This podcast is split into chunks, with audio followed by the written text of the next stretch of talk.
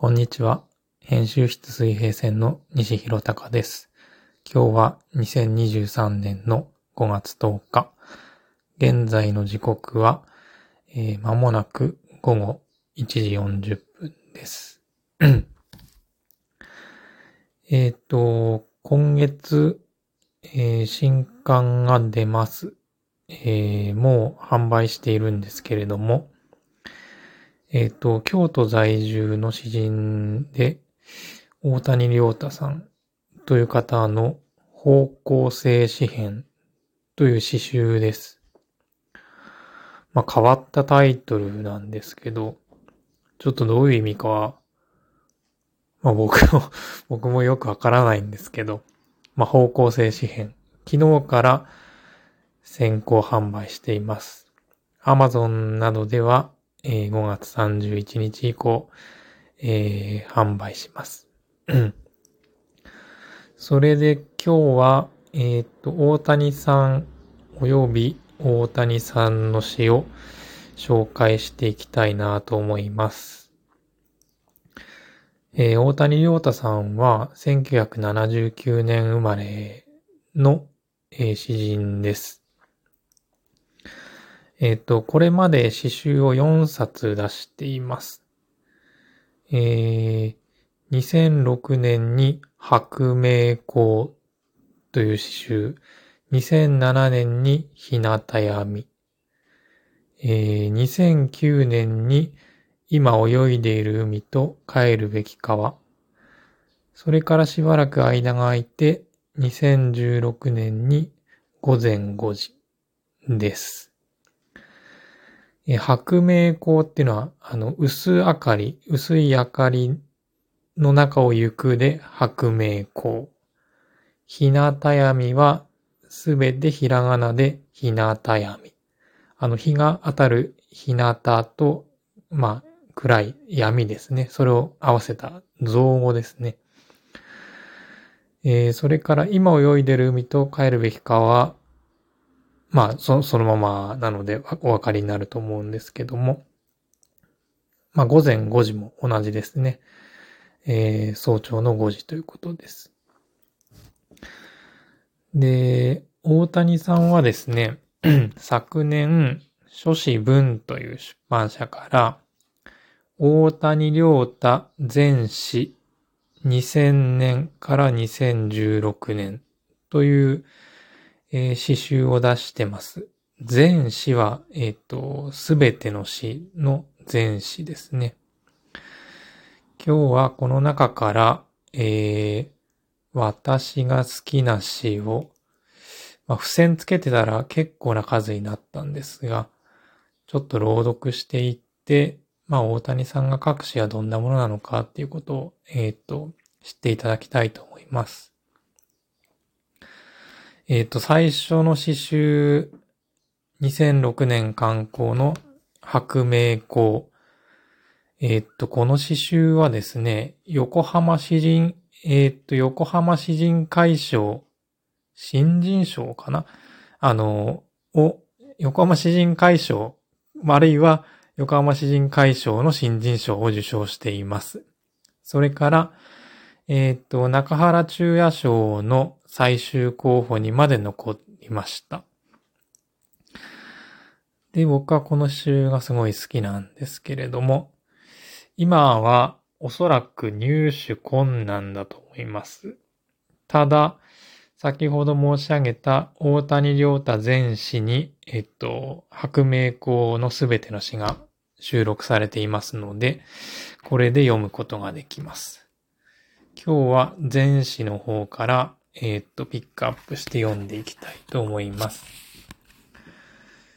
えー、っと、この白明光のまず最初、最初の詩ですね。一番冒頭に収められてる詩。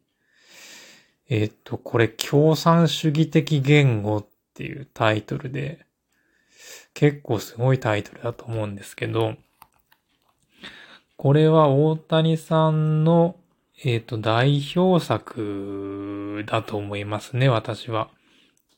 うん、仮に大谷さんの、まあ、重要な詩というか、あの、この詩を、まあ、5つないしは3つ挙げろと言われたら、この共産主義的言語はその中に入ってくるんじゃないかというふうに思います。えっと、まずこれから読んでいきます。共産主義的言語。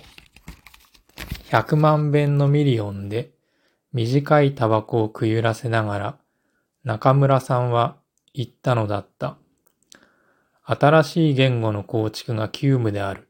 と。そしてその言語こそ共産主義的言語である。と。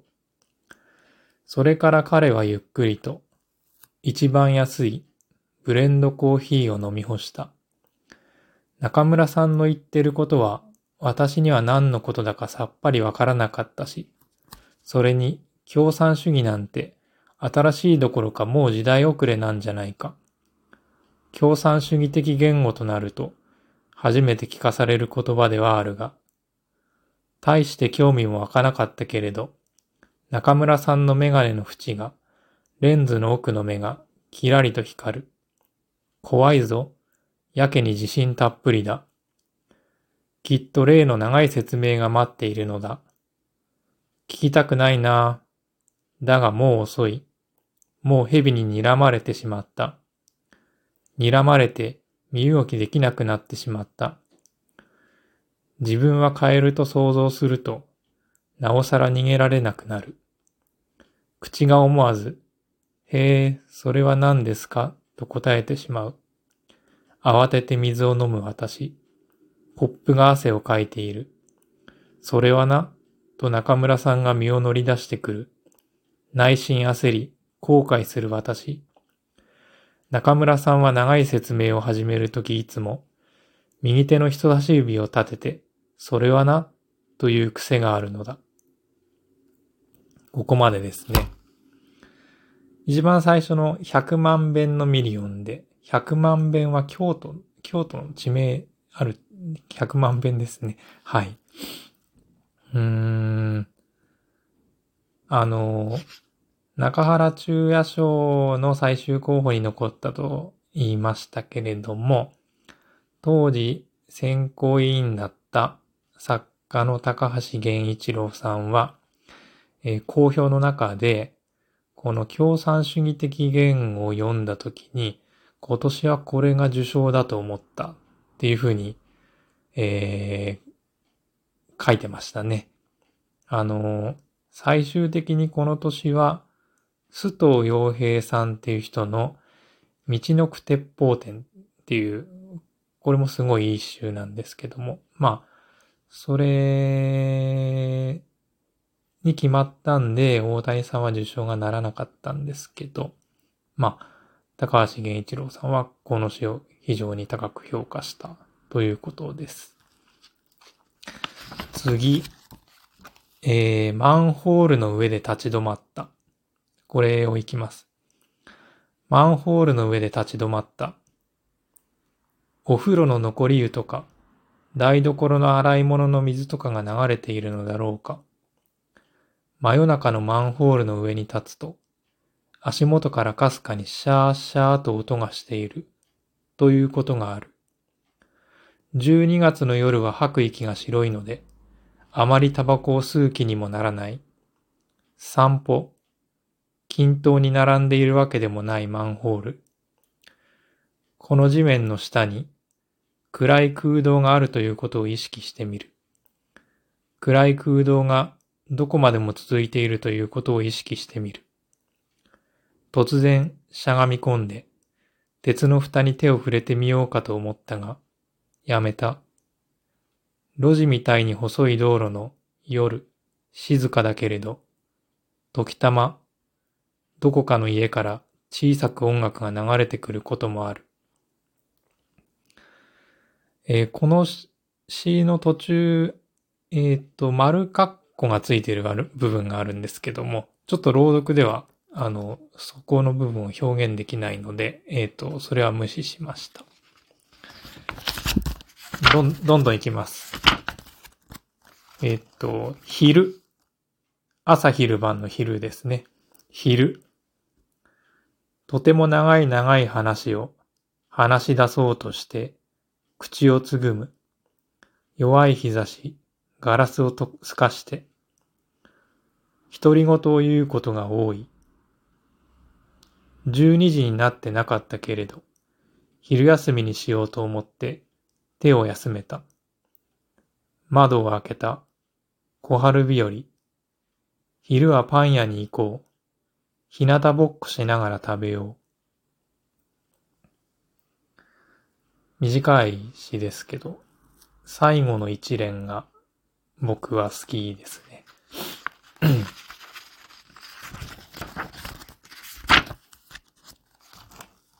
えー、っと、次。夜起きてまた寝た。この詩集はこういうタイトルが多いんですね。一日折り紙を折っていたとか、冬になっていたとか、朝散歩に出た。昼雨になる。とかですね。えっ、と、その中から夜起きてまた寝たを読みます。夜起きてまた寝た。アパートの裏を走っていく。電車の音が聞こえる。冬の夜は窓を閉めて、カーテンも閉めて、電車の音もどこか遠くからのようにくぐもっていて、眠ろうとしていた布団から立ち上がって明かりをつけた。本棚、新聞の束、散らばっているプリントとか、しばらくじっとしていた、立ったままで。一人でいて黙り続けていられること、それは当たり前のことなのだろうか。これまで日記をつけてこなかったし、多分これからもつけないと思う。じっとしていた。静かだった。少し寒くなってまた寝た。これ非常に平易な詩ですけれども、なかなかこれ、こういうふうに書くのは難しいと思いますね。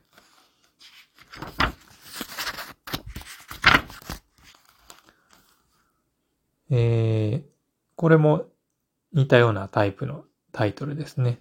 スクーターを買った。読みます。スクーターを買った。どうせだから思い切って新車にしようと決めた。失恋をするとガマ口の蓋が緩むって言うけど、緩んでもあんまりない。ないのをなるたけ背伸びして新車にした。銀色に光るボディだ。かっこいいのだ。お店の人もよく走りますよって言ってた。まあ新車なのに走らなかったら困るけど、受け取ったその日に琵琶湖まで行ってみた。鳩場で遊覧船のミシガンを見た。水がチャプチャプして海みたいだ。これくらいのことで明るくなれるから私はいいなぁと思った。深刻にならないのが何よりなのか。恋愛はいつも振られ方が難しい。明日からバイトを頑張ろうと思った。新車を買った分、ちゃんと稼ぐのだ。オムライスを食べて帰った。これくらいのことで明るくなれるから私はいいなぁと思った。ここが非常にいいですね。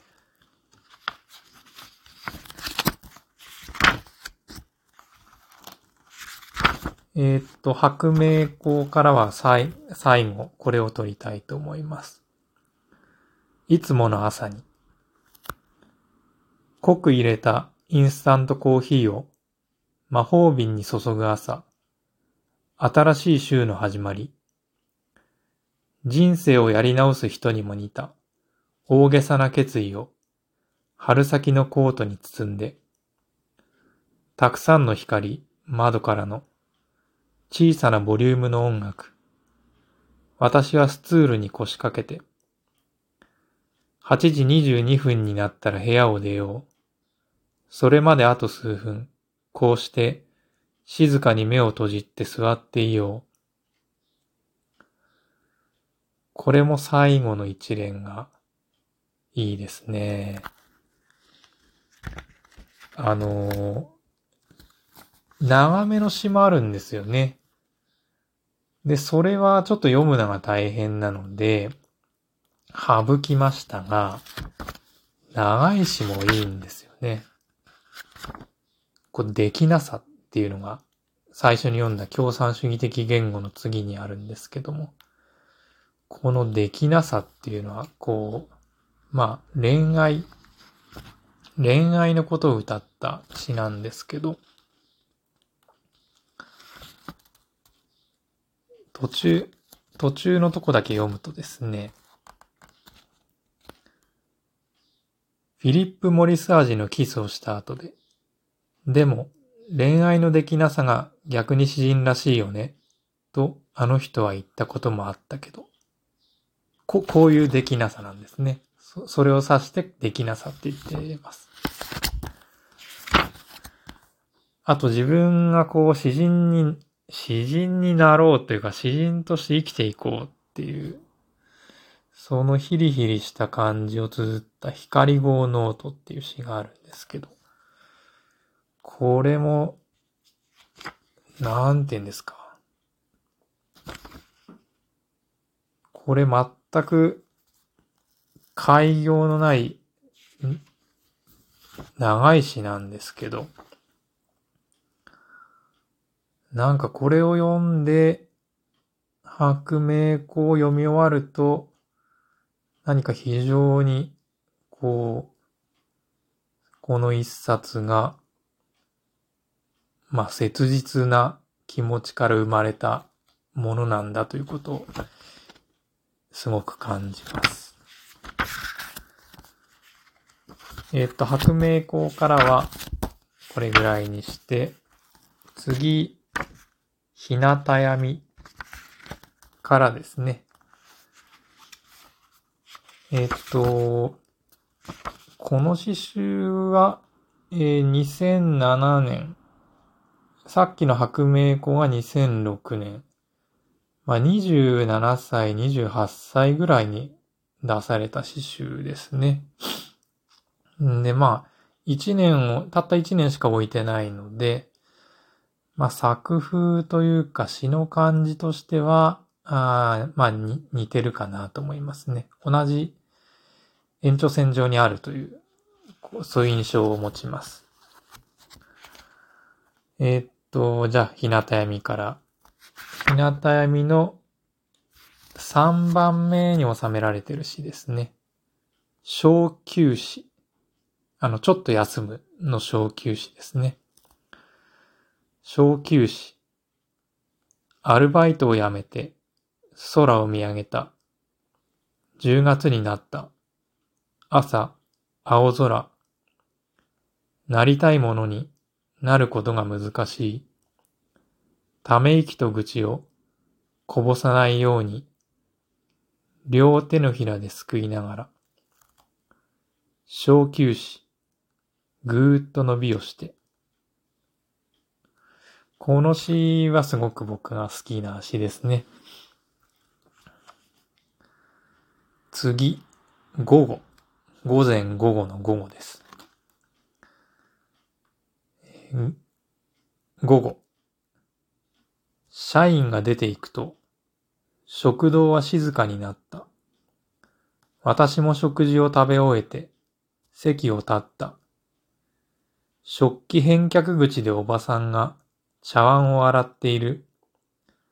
ごちそうさまと挨拶をして、階段を屋上に登った。はためく黄色いエプロン。私は鉄柵にもたれかかり、日を浴びる。西に丹沢、富士山が見えて、富士は薄く雪をかぶっている。こうして若い年月を浪費していくことが綺麗だ。ゆっくりと。背伸びをし、やがて確実に来るもののために、心を武装するように、私もケースから白い一本を抜く。ライターの炎が風に揺れて、それは私の唇に苦い、苦くない。えー、っと、僕が初めて大谷さんのことを知ったのは、この午後っていう詩を読んででですね。この午後っていう詩が、あの、現代史手帳の2000年代の詩人たちっていう特集の号に、えー、載ってたんです。で、その午後、この詩自体も良かったんですけど、その下にちょっとその作者がですね、ちょこちょこっとなんか短い文章みたいなもの、うん、書いてあるところがあってですね。そこに書いてあったことを、ちょっと今すぐに思い出せませんけど、そこに書いてあったことと、えー、この午後という詩、合わせて非常に強く印象を受けてですね。それで大谷さんに連絡を取ったのが初めです。大谷さんは当時、あの自分のホームページを持っていらして、で、そこで、その、白明校の全部の詩を載せてたんですよね。なんかダウンロードできるようにしてたんですよね。で、なんか後から聞くと、その、自分は自分の詩に値段をつけたくないって言ってましたね。へえと思ったんですけど、当時。その、まあ、これがきっかけで、大谷さんと出会って、で、この度、私が編集して、大谷さんの方向性紙幣が出るということです。大谷さんと出会ったのは、だから20、20代半ばですね。20代半ばで、今僕が41歳なので、15年くらいの付き合いになるんですかね。で、当時僕は大月書店という出版社に行って、大谷さんの詩集を作りたいなと思ってたんですけども、まあ文学の本っていうのは出して、基本的に大月書店では出していなかったので、まあ、心の中にしまっておいて、で、長崎に、えー、っと、2016年の秋に引っ越してきて、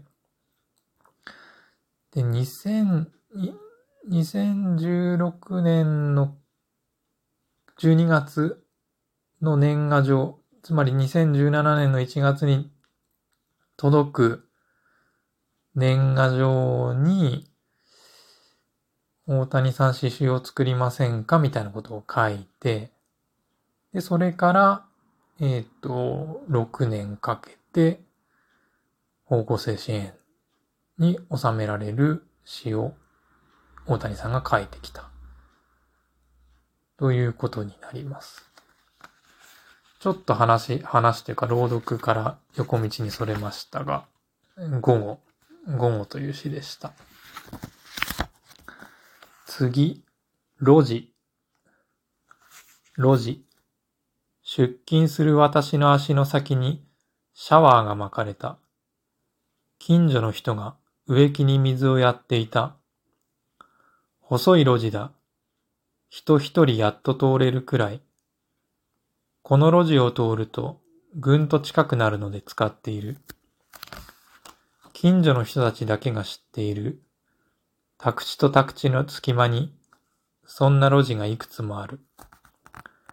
この辺りは昔大きな池だったのを、干拓した土地だからね、というのを聞いたことがある。それでへんとこな宅地開発、路地が多い。出口にひょこっと頭が現れて、待っていると、おじさんがやってくる。すいませんね、と挨拶を交わしたりなんかして。あるいは私が通っていると、あちらで待っているということもある。ラジオの天気予報が、今日も30度を超えるでしょう、と言った。シャワーには虹がかかっていた。転職してきて4ヶ月になるのだった。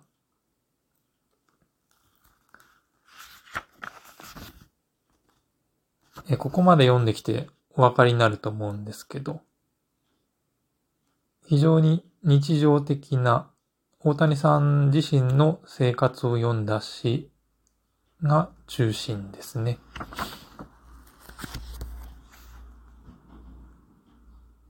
えー、と、次、9月に、えー、ああ、この、この二つ前のブラインドっていう詩もいいんですけどね。まあ、9, 9月にでいきます。9月に、暑さが引いてきて、私は散歩することが多くなった。仕事から帰って夕食を作り、夕食は食べないままに表に出た。普段何も考えていないような私は、歩いている間もやはり何も考えていないようだった。少し歩いた町外れに川があり、土手を歩いた。水面が空を映していて、それがゆったりと暮れていくのだった。ビルが遠くに見え、赤い明かりがチカチカと光った。伏見のこの東高瀬川沿いに、私は十代の半年を過ごしたことがあり、だからか、空気も似合った。あの頃はノートに向かって、数式や英単語ばかり書き込んでいた。この頃はノートにもあまり向かわない。何も考えていないようでいて、何かは考えているから。私もそれなりに年を取りつつあり、思い出すことがあるのか。9月に、私はすれ違う人や犬を見ず、多分、水や空や草もぼんやりとしてしか見ていず、干からびている何かの死骸を、つっつっとつっついて部屋に帰った。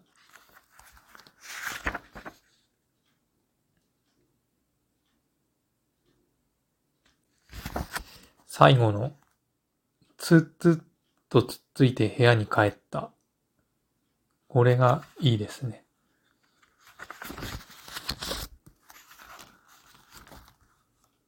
何をしていてもという詩を読みます。何をしていても今日は病院に行って一日が潰れた。が、何をしていても一日は一日で過ぎるのだ。夕方遅く、駅からの商店街を歩いた。ぐるっと丸い天井、アーケード、店じまいを始めているシャッター。これなんて読むのかな？川、川魚、川川魚屋の店先に水が流れていて、それが速攻に吸われていく具合を見ていた。昔、ウェイターのバイトをしていた頃、閉店の時間帯が一番好きだった。ホースで厨房の床をバーッと洗うのだ。ポツポツと灯る明かりの下に置かれたゴミ袋を清掃者が集めていた。人通りもなかった。電光掲示板が10時だ。すいません。途中で使えたところ、川魚屋ですね。何をしていてもという詩でした。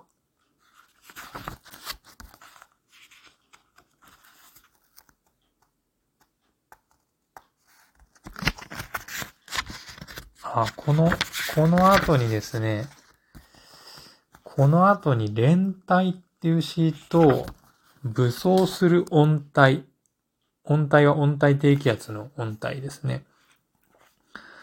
この二つの詩とかはちょっとほ、他の今まで読んだ詩と毛色が違うんで、読みたいんですけど、ちょっと長いんですよね。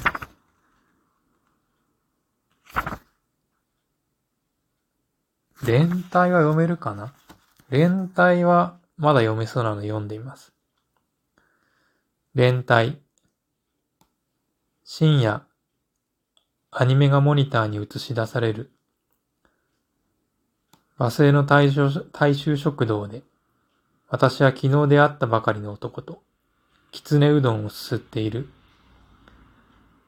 いいだろう、かつてのお辱を抱え込むのも、そこから抜け出せなくなって、あがいてみるのも。男の斜視の目がランランと光り、私を見つめる、私の背後を見つめる。武将髭が隠す美少年の面影すらも、私は所有していない不細工な、汗をかきながら出しをする。私は滑稽な貧相な青年で、襟が赤にまみれたシャツと、冷たい上着だけを羽織る。内臓だけが熱く、古い、理論を議論している。ことさらな言葉はいらない。どうしよう。冬の連帯をゆるく解除せよ。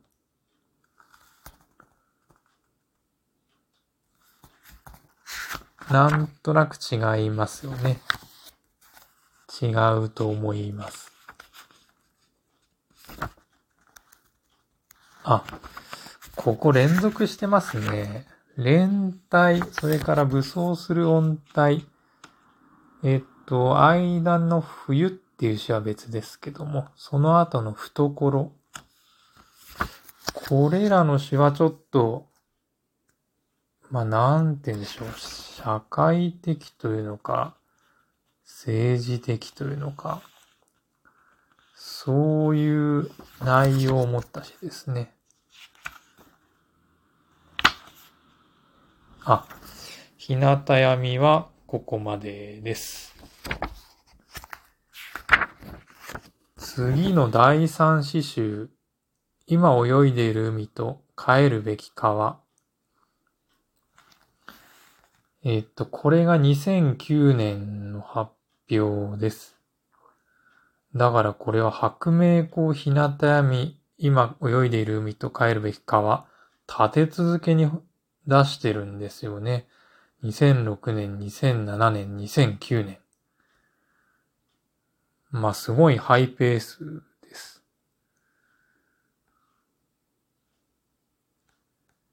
この第三詩集なんですけど、まあ読みたいんですけど、これはなんていうか小説みたいな三分詩、三分詩というよりはなんか小説っぽい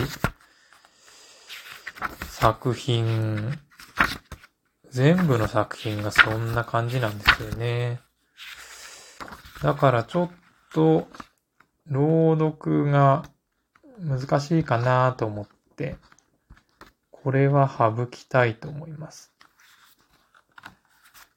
まあ読みたい人は、この大谷良太全詩に入ってますんで読めますし、多分新本はないかもしれないですけど、古本では普通に手に入るんじゃないでしょうか。えっ、と、視聴者っていう、まあ、詩の出版で、詩集の出版で有名な視聴者から出た本ですね。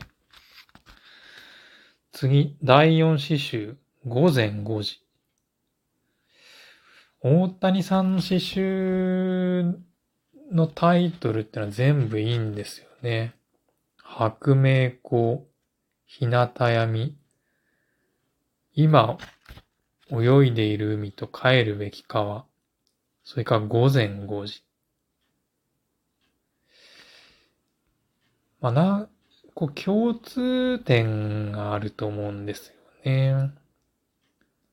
まあ境目、境界、境界ですよね。白明光、薄い、薄い明かりの中を進んでいく。だから、明かりが少ないってことですよね。明かりが少ないってことは、暗い部分が多いってことですよね。これ、境、境目だと思います。白明光。日向闇。これ日向と闇ですから、これも境、境というか、あの、えっ、と、片方と片方が対象になってるんですね。それから今泳いでる海と帰るべき川。これ、海と川は境ですし、今泳いでると帰るべきってのは、これは、まあ、非対称、非対称点ですか？対象点ですか？ちょっとわかりませんけど。あと午前5時は、夜と朝のちょうど間ぐらいですよね。午前5時ってのはいいですよね。午前5時。このタイトルがすごい好きですね。午前5時。ご、あの、午前5時は、2016年の観光なんですね。で、第3週が2009年でしたから、えっ、ー、と、2016年までは7年 ?7 年空いてますね。だからそれまで1、2、3と立て続けに出してたのが、急に間が空いて、次2016年に午前5時。で、この詩集の最後に後書きみたいな文章が入ってて、これちょっと読みますけど、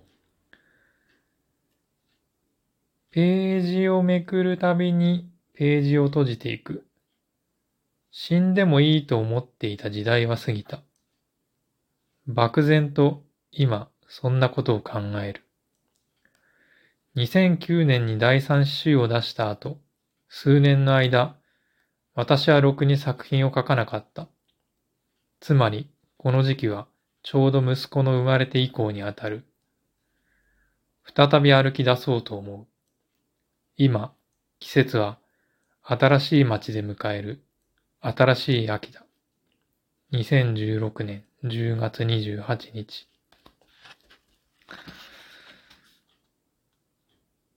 えー、まあ、久しぶりの詩集ということで、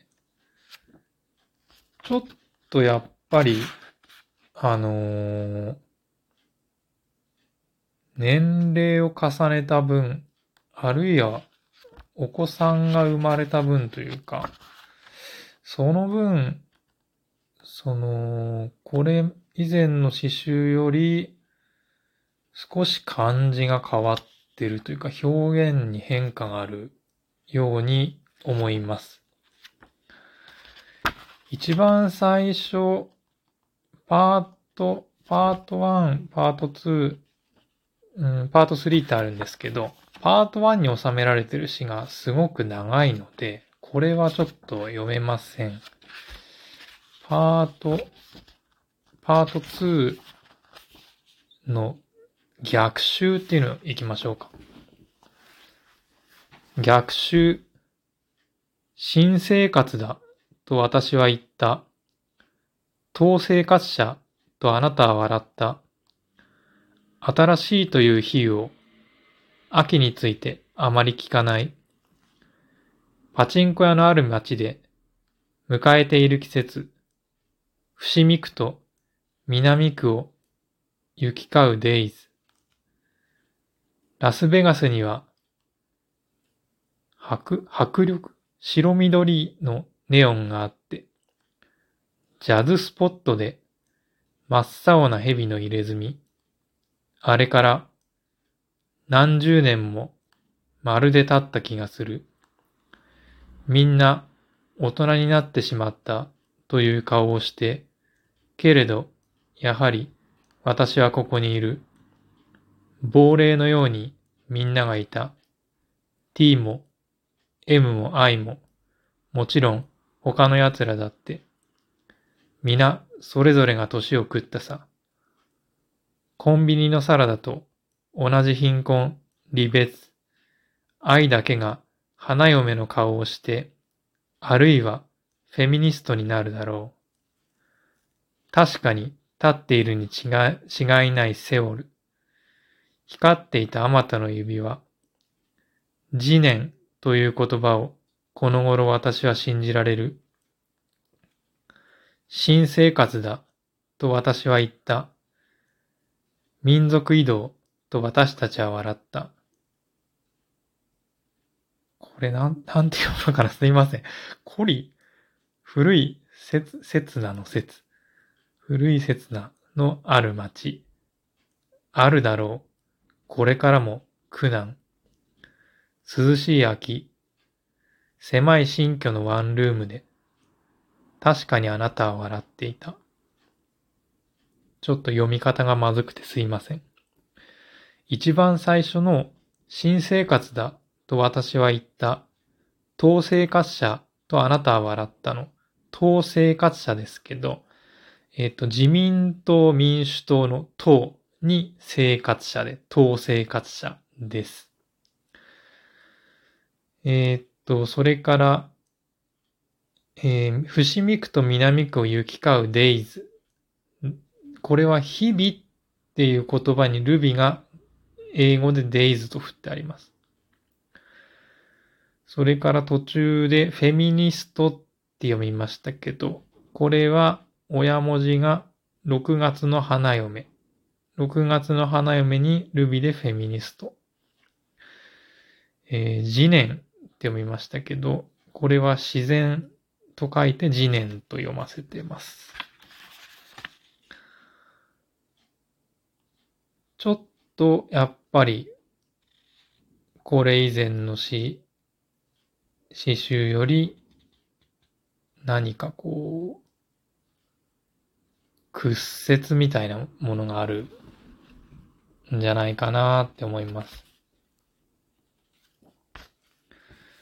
次、次行きます。循環。ニュータウンの内部をぐるぐると巡るバス。私はシャロに出て、その青いバスを待っていた。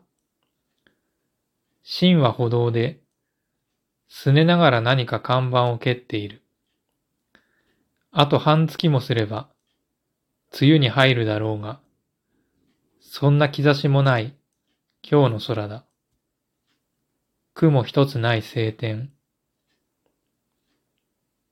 タウンの外れにいて、外区に面した。えー、これか、なんて、あ、なんて読むんだろう。あぜ、あぜ道のあぜに田んぼの田です。が見渡せた。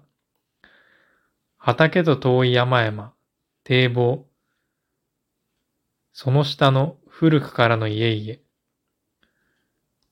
5月は眠っている月だ。5月は眠っている月だ。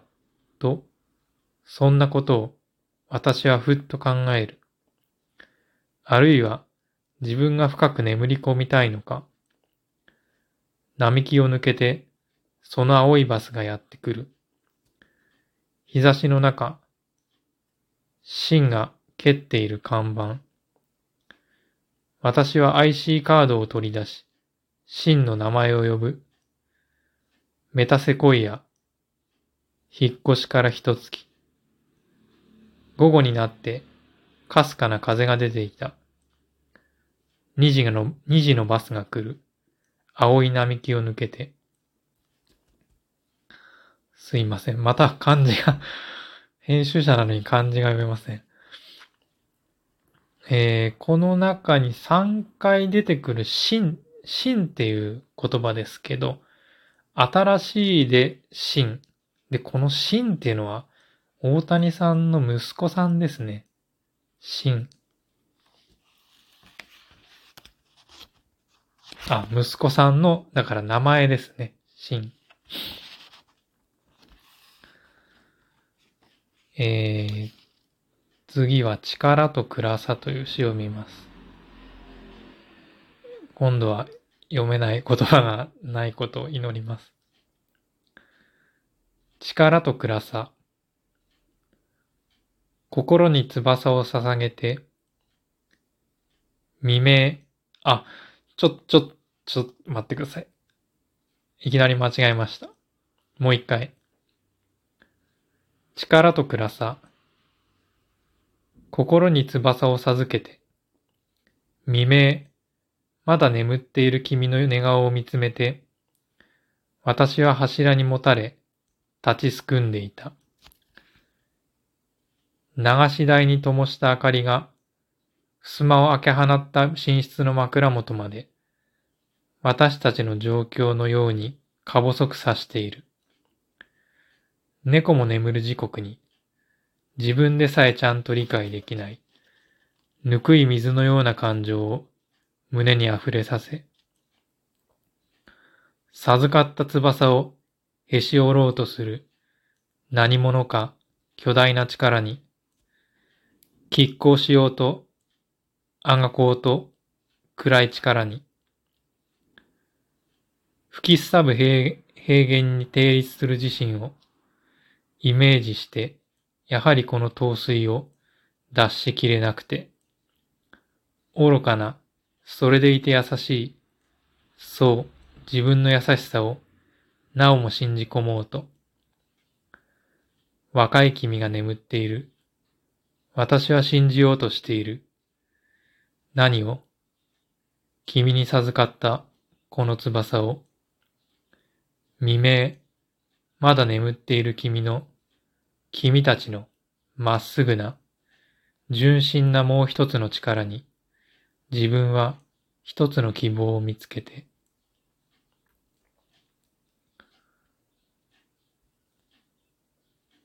はい。力と暗さでした。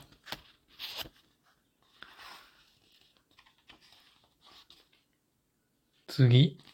あ、あと2編読もうと思ってます。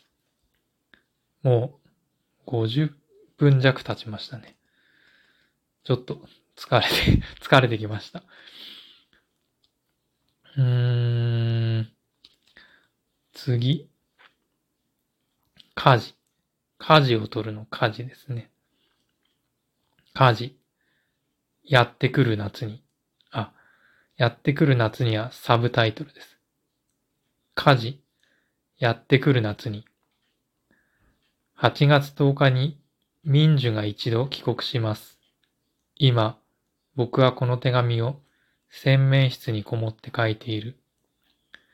彼女が再び日本に来ることがあるのか、あるとしても、僕との生活は続けられないかもしれない。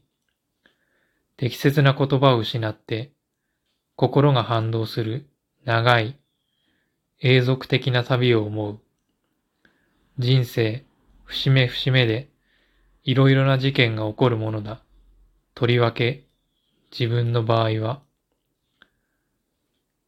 湖畔に釣り糸を垂れて、夕暮れがいた、くらむようなセミシングルを抜ける。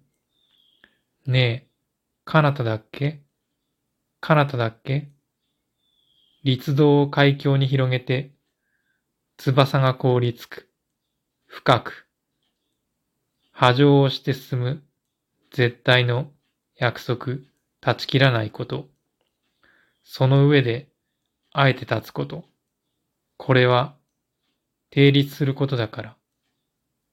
それとも孤立？季節はチャンマが終わって、真はあさってから夏休みだ。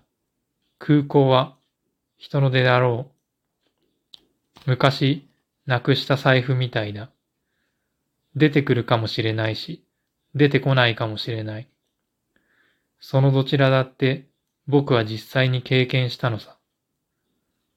僕たちにやってくる夏。行ってこいよ。大空に飛び立て、君の、僕たちの、まっさらな、真っ白な夏、真っ白な夏。ちょっと最後が、最後も途中もちょっとあれでしたね。一番最初の8月10日に民樹が一一度帰国します。民樹は名前ですね。この次に午前5時っていう表題作があるんですけど、これもちょっと長いので、ちょっと省略しますが、まあ、ぜひ読んでください。最後、最後ですね。最後の一編。ペダル。暮れ方の梢で、鳥たちがざわめき、ねぐらの準備をしている。私はペダルを漕ぐ足を緩める。道路脇ほっと灯る自販機の明かり。喋りながら過ぎていく中学生たち。この穏やかな時刻に、ハッとするような意識で、一日の疲労を清涼へと変えながら、私に見上げるでもなく、空を見合った。今、何かが君を差し貫き、君の根底が揺らぐ。薄い手が手渡した書物。深く刻み込まれる楽印。水道塔の上を吹く風を、白く薄い星影を、吹き渡る風を、鳥たちの一群、黒い影が、旋回しながら、枝を、枝枝に舞い降りてくる。西の空だけが、遠く、まだ淡く暮れ残っていて、敬愛する友よ、親愛なる息子よ。ここは涼しくて、心が寒くて死にそうだ。次第に見えなくなっていく光の中で、なぜか込み上げてくる悲恋を抑えきれずに、ひ、なぜか込み上げてくる飛来を抑えきれずに、私は吐いていた。毒づいていた白い蛇に、くたばってしまえ白い蛇よ。その光を私は慈しみ、幾分か懐かしみながら。なんか ちょっと疲れてきて後半ダメでしたね。すいません。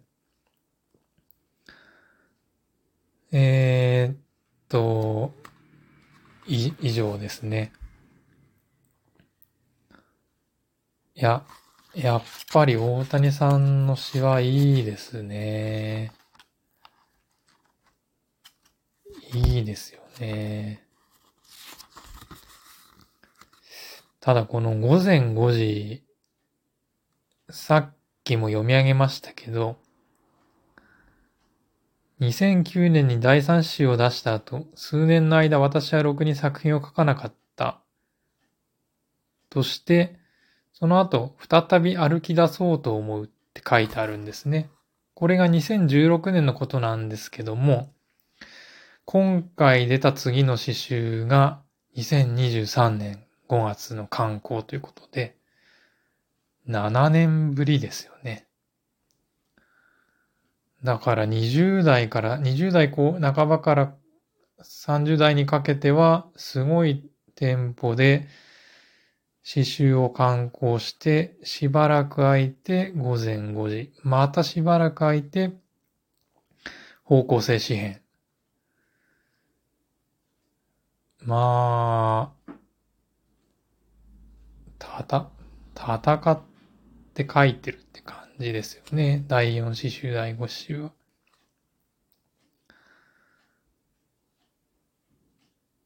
うん、まあ、その、方向性詩編は2017年から2022年までの6年間ですよね。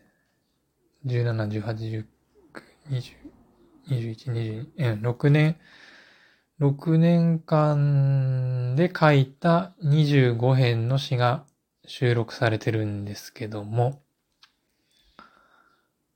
まあ、横で見てましたけど、まあ、苦しんで、苦闘、苦闘してと言いますか。それで詩を書いてましたね。まあ一番、まあど、どれの詩詩も好きなんですけど、方向性詩編は今までで一番いい、いい詩集なんじゃないかと思ってます。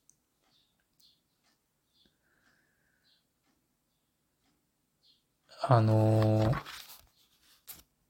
ー、い、今55分ぐらいですね。もうすっかり、あの、疲 れ、疲れ、疲れ果てましたけど、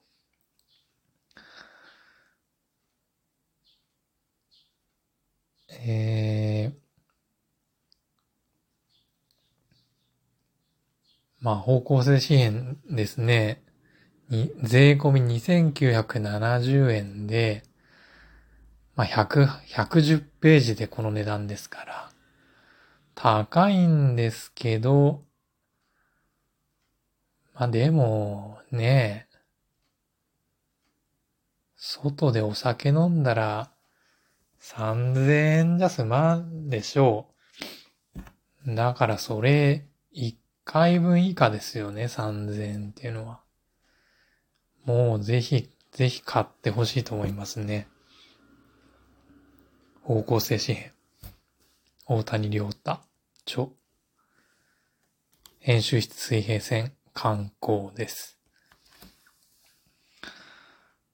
あのー、前回配信した、ポッドキャストでですね、一人で喋っるのがなんかやけに緊張するっていうことで、ナマズのぬいぐるみを目の前に置いて喋ったんですけど、あのナマズのぬいぐるみがですね、ちょっと行方不明になっちゃって、なんか見当たらないですよね。だから今日はなんか猿の、猿のぬいぐるみ、なんて言うんですか、これ。